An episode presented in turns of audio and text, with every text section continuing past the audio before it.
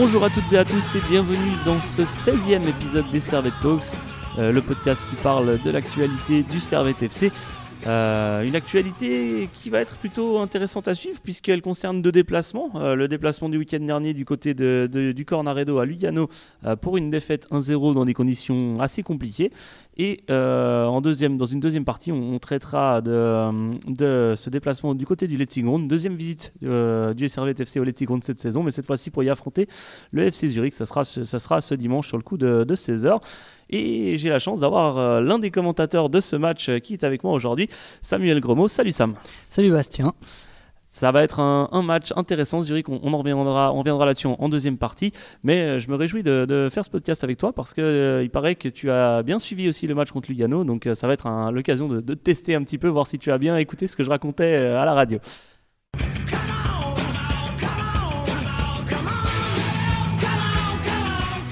Servette s'est donc incliné du côté euh, de Lugano 1-0 euh, dans une météo des plus déplorables, mais voilà, ça fait partie aussi euh, du jeu. Lorsqu'on évolue en Suisse pendant des mois hivernaux, on peut avoir des météos très aléatoires. Et là, effectivement, les, grosses, grosses averses qui ont eu lieu et qui sont tombées sur le, le Cornaredo tout le, tout le dimanche après-midi ont eu un petit peu raison du terrain et du beau jeu, mais ben voilà, Servette malheureusement s'est laissé, laissé surprendre peut-être sur sa seule euh, déconcentration du match, ou du moins sur le seul moment ou le seul vrai moment d'inattention. Et ensuite, Servette a été plutôt bon euh, dans, la deuxième moitié de ce, match. On va, on va décortiquer cela en, trois points, mais justement, revenons d'abord sur le résultat, euh, sur le fait que bah, Servette perd pour la première fois depuis, depuis quatre matchs et après, après trois victoires consécutives. Mais finalement, cette défaite, on se disait avant de, commencer l'enregistrement, elle ne remet, rien en cause. En effet, elle, ne remet pas du tout en cause les dernières bonnes performances du Servette FC, euh, d'autant plus que face à Lugano, on a, on a vu un, un Servette FC qui était quand même intéressant, euh, qui s'est quand même montré euh, porté, vers l'avant comme, comme il l'a fait lors, des quatre dernières rencontres, comme tu le disais tout à l'heure. Et puis on a tout de suite senti quand même que c'était avec, ce, avec cette pluie et puis ce terrain compliqué à, appréhender, que ça allait être ce genre de, match où euh, le premier qui marquerait euh, faisait quand même un très très grand pas euh, vers, la victoire. C'est tombé sur, sur Lugano, les Luganais qui, étaient en plus en difficulté à, domicile. Il me semble que c'était leur première victoire à, domicile pour, pour l'équipe tessinoise. Donc tant mieux, tant mieux pour eux. malheureusement, tant pis pour, pour le Servette FC qui n'aura voilà, pas réussi à affronter cet orage qui leur est tombé dessus et puis, euh, ben, c'est vrai que Lugano marque un peu sur une action euh, un petit peu, on va dire, euh, compliquée, un, peu un défaut de replacement. On est en plein dans une période durant laquelle il faut faire face à, face à un changement. Et le Servette FC, j'ai l'impression que c'était un petit peu le, vrai seul moment de, déconcentration de ce match. Ouais, c'était en ouverture de deuxième mi-temps. Avant cela, quand même, il y, a eu une première mi-temps plutôt intéressante des Servettiens et des deux équipes. En fait, il y a eu cette première demi-heure un peu où les deux équipes se jaugeaient, c'était un grand round d'observation, mais euh, il, y avait, il se passait quelques, quelques petites actions, rien de, rien de bien fou. Et soudainement, après, à partir de la demi-heure de jeu, il y a eu le début d'une deuxième demi-heure, mais à cheval sur les demi-temps. Euh, où les deux équipes ont eu euh, leurs opportunités d'ouvrir le score. Euh, il y a eu Lugano, Lugano l'a saisi en début de deuxième mi-temps sur ce, moment de déconcentration dont, tu parlais. Servette aurait pu ouvrir le score à la 41e avec euh, qui frappe euh, et qui enroule son ballon juste autour du, poteau. Malheureusement, c'est du mauvais côté du poteau. donc il y a eu, des occasions, les deux équipes auraient pu ouvrir le score. Et petit à petit, eh bien, voilà, il y a eu cette mi-temps. Le terrain s'est gorgé d'eau pendant la mi-temps parce que, bah, évidemment, il était moins utilisé, donc l'eau restait et ne s'évacuait pas trop. Et le début de deuxième mi-temps, il y a eu un peu ce moment où tout le monde se regardait euh, pour voir un peu comment le ballon allait rouler, etc. Combiné au moment où Gonçalves euh, a fait signe à l'arbitre et s'est assis sur la pelouse pour dire euh, je ne peux plus continuer. Ça devait probablement être lié à quelque chose qui s'est passé en première mi-temps, ou à un coup, ou à une élongation, que sais-je, qu'il a dû avoir en première mi-temps, puisque au moment où il fait signe à l'arbitre qu'il savait qu'il a besoin de, soins, Swissy a déjà son maillot et est en train d'aller vers le quatrième arbitre pour s'installer, enfin pour, pour entrer en jeu.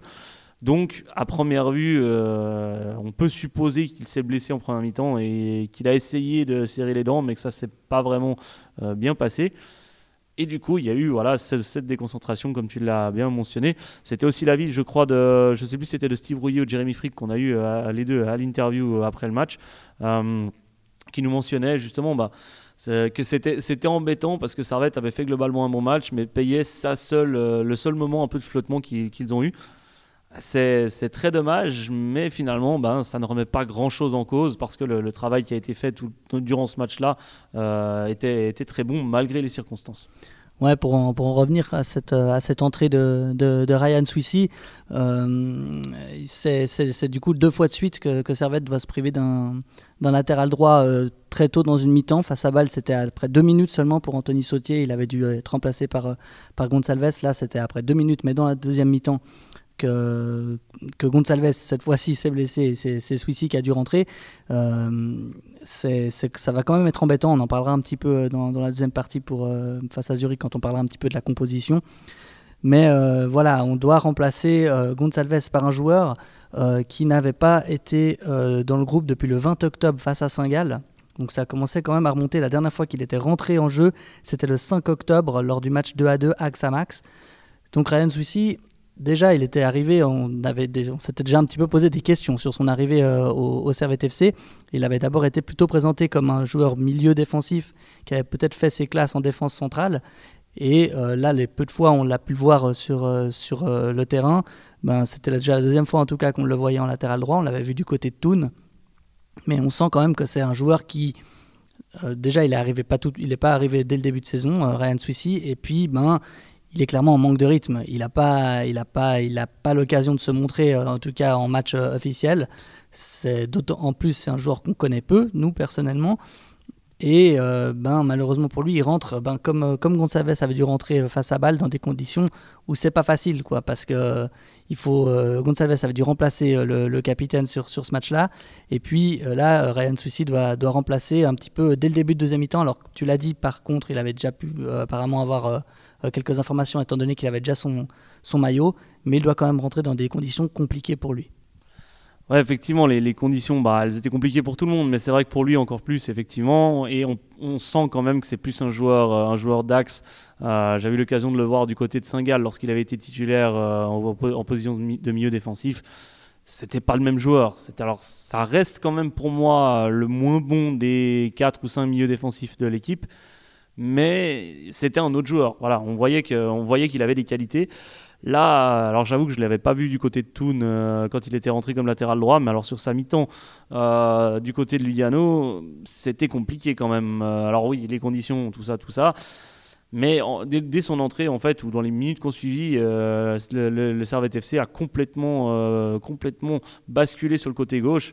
alors c'est vrai que Tazar faisait un bon match et Yapikino faisait un bon match, du moins ils faisaient ce qu'ils avaient à faire. Euh, qui a pris ensuite la, suite de, Tazar euh, a fait tout aussi un, bon match. Et du coup, bah, Stevanovic, lui, se retrouvait à aller gratter des ballons parce qu'il n'arrivait plus à en avoir. Il devait euh, souvent revenir défendre et aider son, coéquipier. Ce qui fait que bah, le Servette FC n'avait juste plus de flanc droit bah, par moment, alors qu'on sait que c'est normalement une arme importante quand même du, club. Du coup, ouais, c'est, je suis vraiment pas convaincu par, euh, par son entrée. Après, voilà, c'est vrai que les circonstances ont été, compliquées pour lui. On peut espérer que c'est, juste un mauvais match en passant. Mais c'est vrai qu'il euh, bah, il entre, il est directement sur l'action du but. Non pas qu'il soit plus coupable qu'un autre sur cette action, j'ai l'impression que bah, tout le monde se fait un peu avoir. Mais, voilà, il est quand même concerné au niveau de la passe décisive. Et, euh, et voilà, c'est pas, c'est pas totalement un hasard non plus, même si, euh, si c'est un peu compliqué. On a parlé de, Ryan Swissy, mais euh, c'est vrai que au-delà de son entrée à lui, euh, il y a eu des bonnes choses en, deuxième mi-temps, avec notamment cette entrée d'Alex Schalk et, et, beaucoup d'actions qui ont été des bonnes actions vraiment de Servette dans cette troisième demi-heure du, match. Vraiment, le match a été découpé en trois demi-heures assez, assez égales. Cette demi-heure, elle a commencé par cette bourde, on va mettre des guillemets là-dessus, de, Jérémy Frick qui n'avait pas vu euh, cette flaque-là. Alors effectivement, il y avait, euh, il y avait tout un carré vert, de, tout un carré vert euh, qu'on appelle un terrain de foot qui ressemblait à une flaque, donc c'était compliqué de discerner les détails. Mais, c'est vrai qu'il n'avait pas vu cet endroit-là, c'est ce qu'il nous a confié après à l'interview. Bah, il fait une passe qui s'arrête, qui se noie, et du coup, Carlinhos Junior, c'est pas le dernier venu non plus, donc lui, on lui la fait pas, il voit le ballon, il essaie de, le lever ça tombe sur la latte, tant mieux pour euh, Servette. Et ensuite, ben, ça a servi d'électrochoc, j'ai l'impression. Euh, on dit souvent que, enfin, on dit que l'eau conduit l'électricité. Eh ben là, on, sent qu'il y a eu, y a eu, euh, ça a conduit justement dans, les, dans, les têtes servétiennes à un réveil et à une, à une un, comment dire, un assaut en règle de, de la cage de Baumann qui a fait un sacré match aussi et qui avait, qui avait la chance avec lui. c'était le cas de Servette ces derniers matchs. Ben là, c'était le cas de, de Lugano. la chance a changé de côté. Mais voilà, il faut aussi des matchs, ça s'équilibre un peu sur une saison, la fameuse loi de la moyenne. Pourtant, Servette a quand même, eu les moyens d'égaliser, de, en, tout cas d'égaliser, voire de passer devant. Ouais, tout à fait. À la, suite un petit peu de, cette bourde, il y a eu euh, tout de même l'entrée de, de Korokone et d'Alex Schalk. Korokone à la 60e et Schalk à la 65e.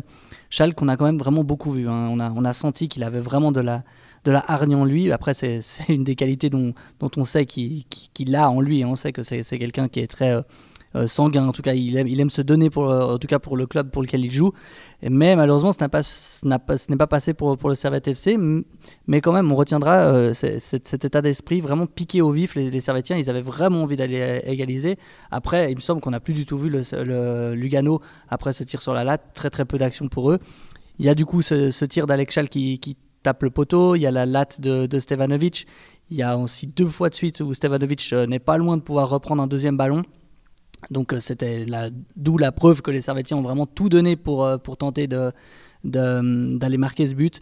Mais je pense qu'on en revient un petit peu à ce que je disais au début, c'était vraiment un soir sans, un soir où rien n'allait rentrer et où la première équipe qui allait la mettre au fond bah, gagnerait cette partie. Ouais, c'est souvent le cas dans, dans, ce genre de, dans ce genre de match où euh, le terrain est compliqué. on dit, il, faut marquer les, il faut marquer les buts, comme dit Alain Geiger, sans, sans, arrêt. c'est vrai que là, bah, Servette n'a pas réussi à marquer le premier. Mais voilà, finalement, on a vu le même, le, globalement le même Servette que sur ces derniers matchs. Euh, c'est juste que Servette s'est retrouvé ben, dans la position d'IB euh, lors de, la victoire de, Servette euh, à la Praille. Donc vraiment, c'est ce, genre de match où tu peux le jouer, tu peux le jouer 10 fois. Je pense que Servette 8, 8 fois ramènera au moins un point, mais bah, c'était l'une des deux fois où c'est pas, ça, ça voulait pas rentrer. Bah voilà, après Baumann fait aussi 2-3 superbes, superbes arrêts, faut aussi le noter. il y est pour beaucoup aussi sur cette victoire luganaise. Et petite parenthèse, mais c'est vrai que ça me, ça me fait un petit peu sourire. Enfin, c'est pas que ça me fait sourire, mais j'avoue que j'étais très sceptique sur Baumann euh, lors de ses premiers matchs, on va dire. Euh, ça fait, je crois, ça fait un peu plus d'une année qu'il joue régulièrement avec Lugano. Euh, j'étais très sceptique au début sur ce joueur et ben là il m'a il m'a gentiment démontré qu'il était il était loin d'être un manche et qu'il était il avait largement le niveau de la Super League. Euh, comme quoi, il faut aussi, euh, des fois, il faut, il faut être patient et observer bien euh, les, actions de certains joueurs. Est-ce que tu veux encore rajouter quelque chose, Sam? J'allais rajouter ouais, un dernier petit point sur, sur ce match. C'est le nombre de cartons jaunes qu'a reçu Servette. Ils en ont reçu 5 en tout dans ce match. C'est quand même un, montant assez impressionnant de, de biscottes à ramener jusqu'à Genève. Donc c'est Stevanovic qui a reçu le, premier carton jaune en première mi-temps à la 34e minute. Et après, 4 cartons jaunes en l'espace de 10 minutes pour les Servetiens.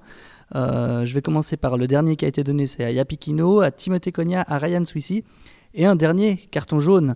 Euh, d'ailleurs, en live, on a eu un petit doute, même la surimpression Téléclub, il me semble que c'était écrit que c'était Gaël Ondois qui l'a eu, mais ce n'est pas lui. C'est bien Sébastien Vutrich qui a eu du coup son quatrième carton jaune de la saison. Et quatrième carton jaune, 10 suspensions. Et la suspension, du coup, ce sera pour, euh, ben, pour ce match de Zurich dont on va pouvoir parler tout de suite.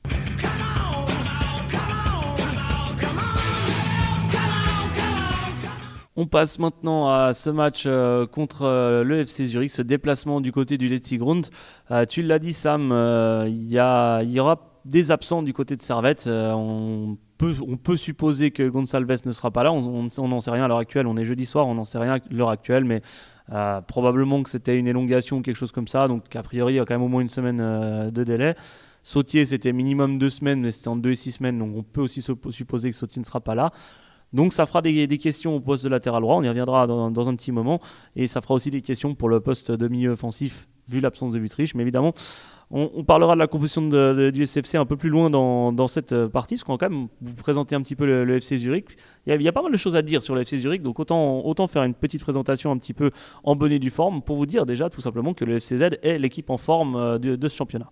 Oui, en effet, c'est la meilleure équipe euh, de, Suisse actuellement, clairement, avec, avec on, pourrait, on pourrait rajouter Saint-Gall plus ou moins à, à, même niveau, mais ils sont quand même sur 5 victoires de suite. Euh, actuellement. Et euh, juste avant euh, la victoire, enfin juste avant ces cinq victoires, c'était un nul. Donc ça fait six matchs quand même qu'ils sont sans défaite, ce, FC Zurich. Un FC Zurich qui avait très très mal commencé en revanche parce que leurs cinq premiers matchs, ils avaient fait que deux points. Après cinq journées, ils étaient, bons derniers. Et depuis cette cinquième journée, c'est une équipe qui est complètement montée, au flash, montée en flèche au niveau du classement. Ils sont actuellement quatrième dans ce classement de, Super League. est, on rappelle que, que Servette est, cinquième, donc ce sera un, duel euh, des, voisins. Et puis, ben voilà, c'est une équipe qui, euh, qui a réussi, enfin le club euh, a gardé quand même Ludovic Magnin malgré ses, performances compliquées en, début de championnat. Euh, Ludovic Magnin, j'ai regardé tout à l'heure, ça fait quand même pas mal de saisons hein, qu'il traîne du côté de, de, Zurich, il connaît bien la maison, il a, il a entraîné notamment les, moins de 18 et les moins de, 21 euh, du, côté de, Zurich, et je pense que leur, euh, réussite ne, doit pas venir de nulle part. On sait quand même que Magnin, c'est quand même un homme avec pas mal de caractère, on le rappelle, c'est un ancien défenseur qui a 63 matchs avec la Nati, et puis on, se souvient de, certaines, comment dire, envolées lyriques de sa part. Ouais, de quelques, de quelques débordements euh, sur, sur son aile gauche qui, étaient, qui, m'ont marqué personnellement. Euh, c'est vrai que j'étais, j'étais jeune, euh, j'avais eu la chance de le voir jouer notamment une ou deux fois à la Praille lorsque la Nati jouait à, Genève.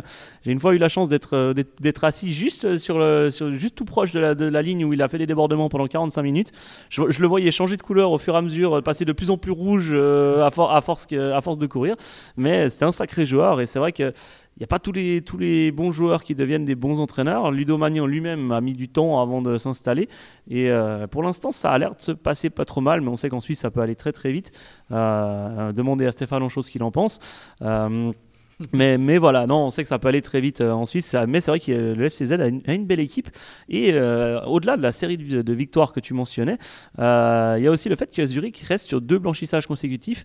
Et même encore mieux, le dernier but qu'ils ont encaissé, c'était le but de Leniani du côté de Tourbillon, mais c'était à la 12e minute de jeu. Donc ce qui fait maintenant 258 minutes consécutives sans prendre un but. On parlait tout à l'heure de Baumann, le, gardien de, de. Euh, Yannick Brecher. Je te vois arriver. Yannick Brecher est un sujet, on va pas dire un sujet de, de raillerie, parce que ça ne serait pas, ça, serait pas être correct, mais c'est un sujet de discussion au sein de la rédaction de Géosport. Yannick Brecher. Euh, y a, certains sont pour, d'autres sont contre, on va dire. Euh, on, a, on a un certain doute sur le, le, talent du garçon. Mais mine de rien, bah là, il est en train de nous faire taire euh, dans le sens où, pour l'instant, sa défense et lui s'en sortent bien et ne prennent pas de but. Donc à voir s'il si, pouvait nous garder l'une de, ses, traditionnelles erreurs, parce qu'il en fait quand même de temps à autre. Euh, s'il pouvait avoir un blanc contre Servette, on, on lui en retiendrait par rigueur. Euh, et en plus, ça confirmerait le propos de certains dans, la rédaction, ça serait encore plus pratique. Euh, mais soyons sérieux 5 minutes. pour vous dire aussi que la dernière victoire du Servette FC à Zurich, elle date du 24 novembre 2012, donc ça remonte à, gentiment, gentiment 7, 7 ans. Ouais. Mmh. Euh, et euh, il y a quand même encore pas mal de joueurs qui ont, connu cette, euh, victoire. Il y a toujours Marco Schönbechler du côté de Zurich qui monopolise encore et toujours son flanc gauche comme à l'époque. et du côté de Servette, il y a Lang et Routis qui étaient titulaires. Alors, peu de chance que le premier nommé soit titulaire du côté du Letzigrund. Le deuxième, on verra bien. Ça sera peut-être une des solutions qu'Alain Gaillard devra utiliser en l'absence de ses latéraux droits. On y reviendra. Mais voilà, c'est pas un match qui est quand même assez historique dans le foot suisse. Et euh, du côté de Zurich, tout d'abord, honneur, honneur à l'adversaire. Il y aura deux absents qui ne sont pas n'importe qui non plus. Euh, Tozin et Kramer seront suspendus. Il y a aussi quelques, blessés euh, du côté de, Zurich, un peu moins quand même que du côté de Lugano. Donc l'entraîneur ludomanien aura aussi de, de, quoi se gratter la tête pour, pour créer quelque chose et une équipe cohérente en l'absence de deux de ses meilleurs joueurs dans les quelques joueurs, les autres joueurs dont on, dont on peut parler encore, il y a, il y a Nathan de, qui, était, qui jouait au Servette FC en 2017-2018. Un joueur qui m'a fait perdre ma voix sur une tête à Chiasso début octobre 2017, lorsqu'il venait d'arriver d'ailleurs, et que je me réjouis de, de revoir à l'œuvre, même si c'est plus avec le maillot Grenat. Ouais, en effet, Nathan, c'est vrai qu'on avait bien aimé, en tout cas en, en 2017-2018, c'était les débuts de Nathan en Suisse, c'était les débuts de, de, notre, de notre radio avec euh, titulaire à l'époque. Euh, et puis, ben, euh, ça, va être intéressant de le voir. Il avait fait une pige du côté de Getse la saison dernière, donc il est maintenant il est intégré dans la dans la région zurichoise. Il est passé, il n'a pas changé de stade, mais il est resté dans, il a changé de club en revanche. Et puis ben voilà, on va on va bien voir ce que ça va donner. On sait quand même que lui aussi, hein, c'est quand même il avait été impressionnant avec le Servette FC Nathan. Euh, ça, avait été un des, vrais piliers de cette défense centrale. On a été plusieurs à être déçus d'ailleurs qu'il ne puisse pas rester euh, lors de, la saison dernière. Mais bon, on a récupéré Steve Rouillet euh, en l'occurrence, donc on va pas s'en plaindre. Steve Rouillet qui d'ailleurs vient d'être élu joueur du mois dernier du, côté de Servette. Et c'est totalement mérité. Et voilà, exactement, c'est totalement mérité. Et puis un autre joueur dont je voulais juste rappeler qui est dans cet effectif de, de Zurich, c'est la troisième année de suite qu'il y a, c'est Marcher Arnaud avait fait euh, pas mal de dégâts du côté de la Praille lorsqu'il est, lorsqu'il était venu. Euh, il en est à 3 assists et 2 goals. Et puis euh, il, avait, il avait notamment évolué en Challenge League à Winterthur et à Bienne. Également à Zurich quand ils étaient en, Challenge League. Mais c'est, un, un autre de ces très bons, très bons joueurs qu'ils ont du côté de Zurich. Ouais, puis il y en a encore un qu'on peut mentionner, hein, on ne sait pas s'il sera, s'il arrivera à être présent ou pas. Euh, c'est Bessi Romeragic, l'ancien Servetien aussi, euh, qui a l'air de s'être blessé. Euh, du moins, il est sorti assez rapidement dans, le match, dans le dernier match de, Zurich. donc, à voir s'il pourra jouer ou pas. Mais c'est vrai que depuis deux matchs, il est titulaire avec Nathan en défense centrale. Et depuis deux matchs, Zurich ne prend pas de but. Donc, à mon avis, s'il est disponible, Magnin aimerait bien utiliser Romeragic en, en défense centrale. Euh, et puis, même si on regarde un petit peu l'effectif, il y a quand même pas mal de joueurs assez connus hein, dans cet effectif zurichois. Euh, on va pas forcément tous les détailler. Ça a eu bien fait de mentionner Marquezano, effectivement. Euh, du côté, de, du côté de la défense, il y a aussi le, latéral droit Kevin Rueg qui est, loin d'être un manche, on va dire. Euh, qui est, je crois qu'il est avec l'équipe de Suisse M21, si je dis pas de bêtises, ou du moins il y a été à un moment donné. Il est 98, donc ça doit être, il doit être avec l'équipe de Suisse M21. Et il, fait, il fait pas mal de dégâts. Et puis, ben, il y a, a cette question qui va se poser pour euh, qui va jouer euh, devant, on va dire, enfin devant et, à droite. Euh, j'ai tendance à penser que pour remplacer Tozin, ça sera Benjamin Cololi. Je ne sais pas si c'est forcément une bonne nouvelle pour Servette que, que, soit titulaire parce que c'est un très bon joueur aussi, international kosovar, Benjamin Cololi. il va falloir faire attention à lui s'il est titulaire.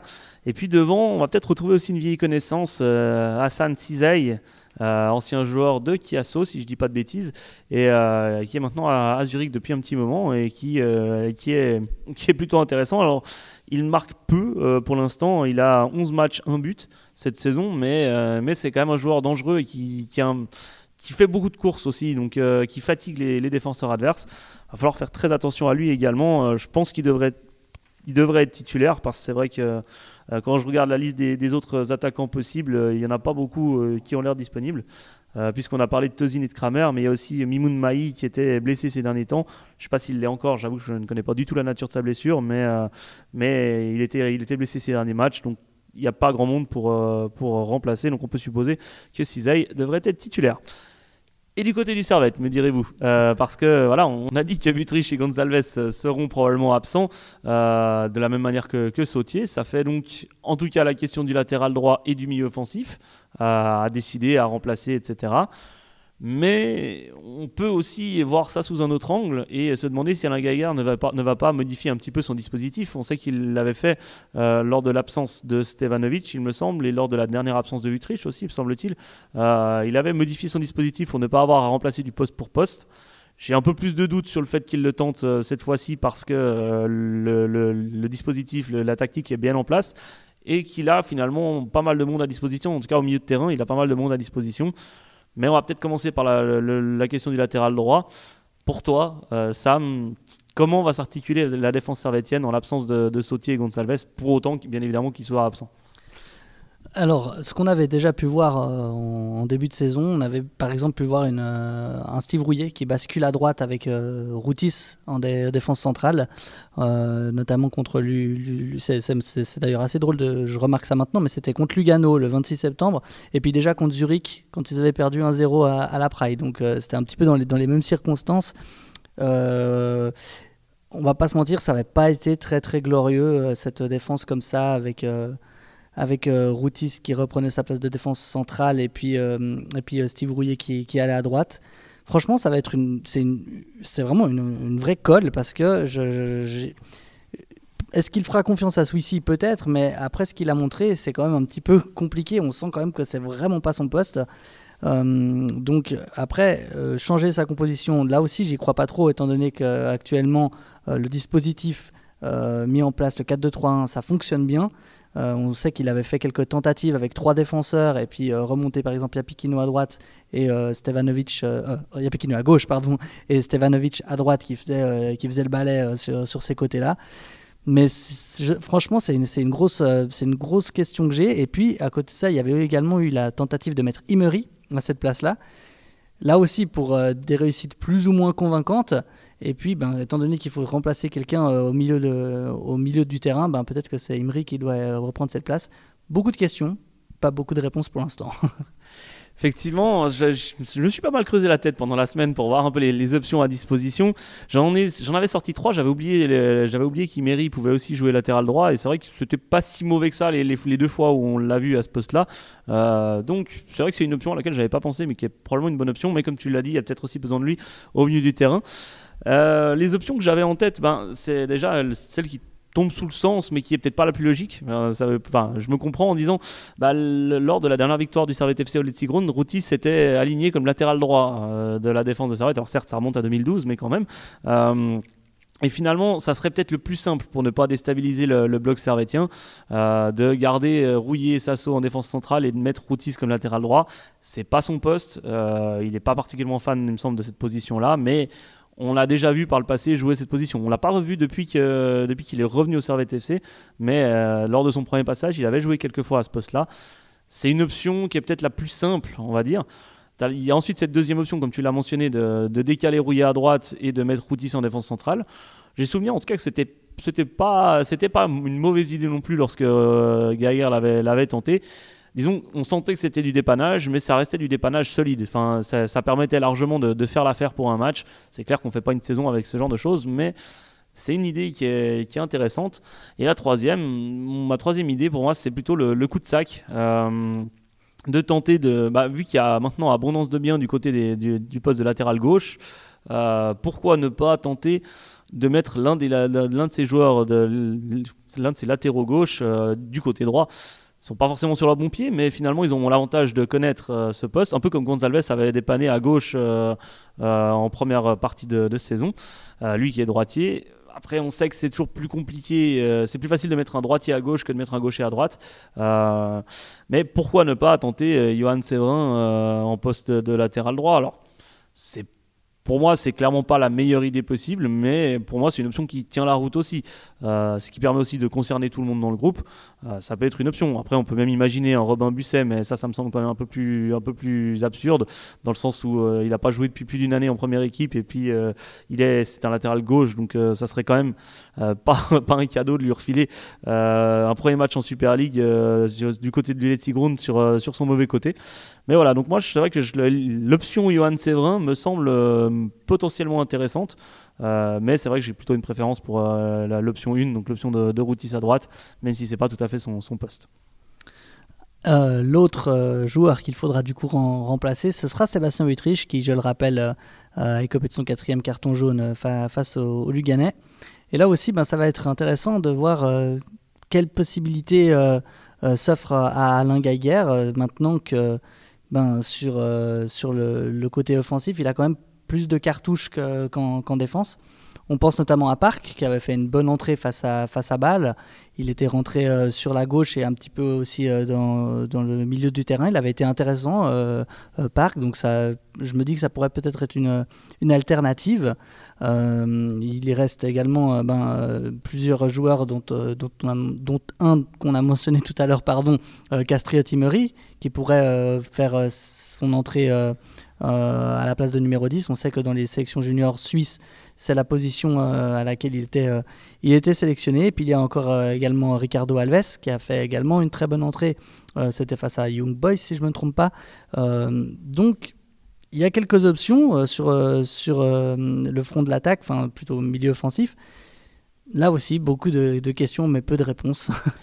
Ouais, alors c'est marrant parce que j'ai, j'ai pas du tout la même approche que toi en fait sur cette, euh, sur cette question-là. Euh, mais c'est, c'est peu. J'ai, mais je pense que je que c'est peut-être aussi mon approche qui est un petit peu plus surprenante, on va dire, euh, simplement parce que vu l'abondance de biens qu'il y a maintenant en attaque et l'abondance de joueurs qui sont des titulaires potentiels en attaque, et notamment quand on voit le, gros travail que fait Greg John Kay pour aller chercher des ballons, J'aurais presque envie de tenter un petit peu comme euh, ça avait été le cas alors il, y a, quoi, il y a deux ans, il me semble, euh, à l'époque où Alphonse euh, jouait des fois comme numéro 10 en soutien d'un autre attaquant. J'aurais presque envie de tenter ça, en fait, de mettre un deuxième attaquant à la place de Vutriche, mais un attaquant capable d'aller chercher les ballons. Alors, le plus logique serait qu'on reconnaît au niveau de son abattage, euh, parce qu'on en a beaucoup parlé en début de saison, qu'il est, capable d'aller gagner des duels, etc. Mais pour moi, c'est pas l'option numéro une. Bah, pour moi, l'option numéro une, ça serait Alex Schalk à ce niveau-là, simplement parce que chaque fois qu'il quand il est titulaire, il, fonctionne bien, et chaque fois qu'il rentre, il apporte quelque chose. Donc il mériterait d'avoir sa, place. Mais c'est vrai que dans ce cas-là, je mettrais plutôt Kay en numéro 10 et, euh, et Schalke en pointe. Après, d'avoir reconnaît sur une de ces deux positions-là, ça me choquerait pas du tout non plus. Il n'a pas fait une mauvaise entrée du côté de Lugano d'ailleurs.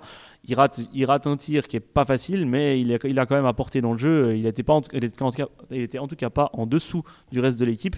Donc, euh, ça peut être des options.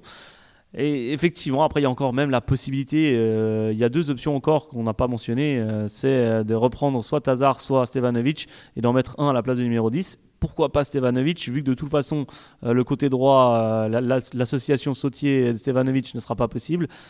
Pourquoi ne pas tenter de mettre Stevanovic en 10 et puis euh, Park à droite, par exemple, ou Tazar à droite, mais ça, ça reviendrait à tout déstabiliser l'équipe. Mais Park à droite et, Stevanovic dans l'axe, pourquoi pas, ou l'inverse.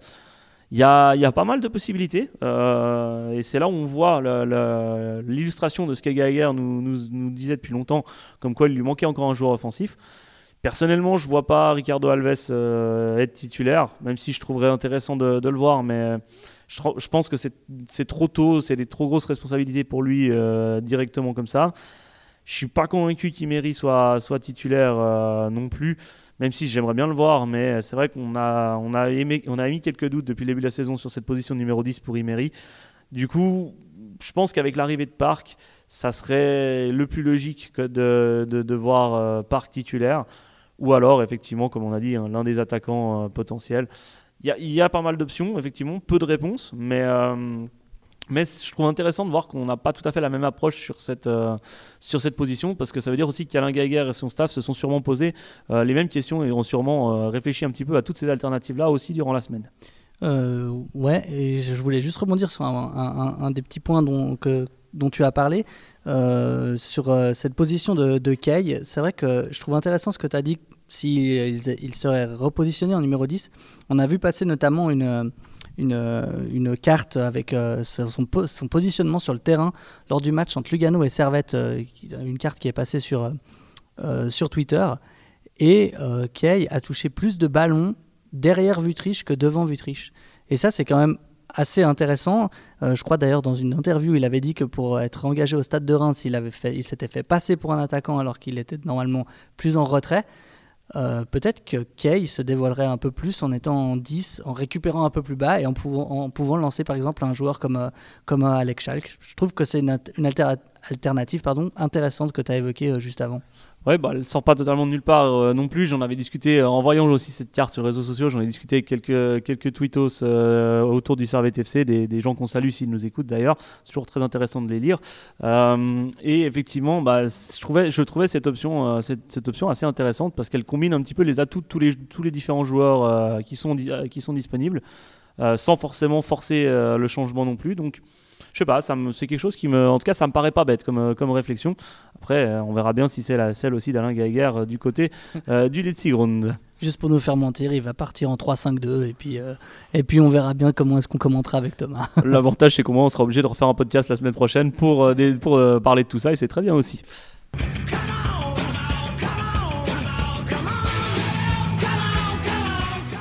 Voilà, on est gentiment arrivé au terme de ce 16e épisode des Servette Talks. Euh, merci à toutes et à tous de nous avoir euh, suivis, de nous écouter toujours euh, régulièrement et toujours aussi nombreux. on essaye de faire des épisodes chaque semaine, c'est pas toujours facile avec nos agendas un peu, un peu compliqués, mais on fait ce qu'on peut. On espère en tout cas pouvoir vous faire un, nouvel épisode la semaine prochaine. merci à toi Sam aussi d'avoir trouvé du temps pour venir enregistrer cet épisode. Mais merci de l'invitation, c'est toujours, toujours un plaisir d'enregistrer ces, ces Servette Talks. Et puis, ben, quant à nous, on se retrouve euh, déjà euh, du côté du, du Let's on l'a dit, dimanche dès 15h45. Mais avant, il y aura probablement un article d'avant-match publié dans le courant du week-end. Je crois qu'on aura Alex Schalk à l'interview euh, lors du point presse. On espère qu'il y aura des choses intéressantes, mais c'est probablement le cas. il a souvent des choses très intéressantes à nous raconter. Et il y aura sûrement plein d'un article aussi d'après-match, tout ça, tout ça. Vous connaissez la chanson. N'hésitez pas aussi à aller nous suivre sur les réseaux sociaux pour suivre un peu toute cette actualité. Merci encore à toutes et à tous de nous avoir suivis et à la prochaine. Bye bye. Bye bye.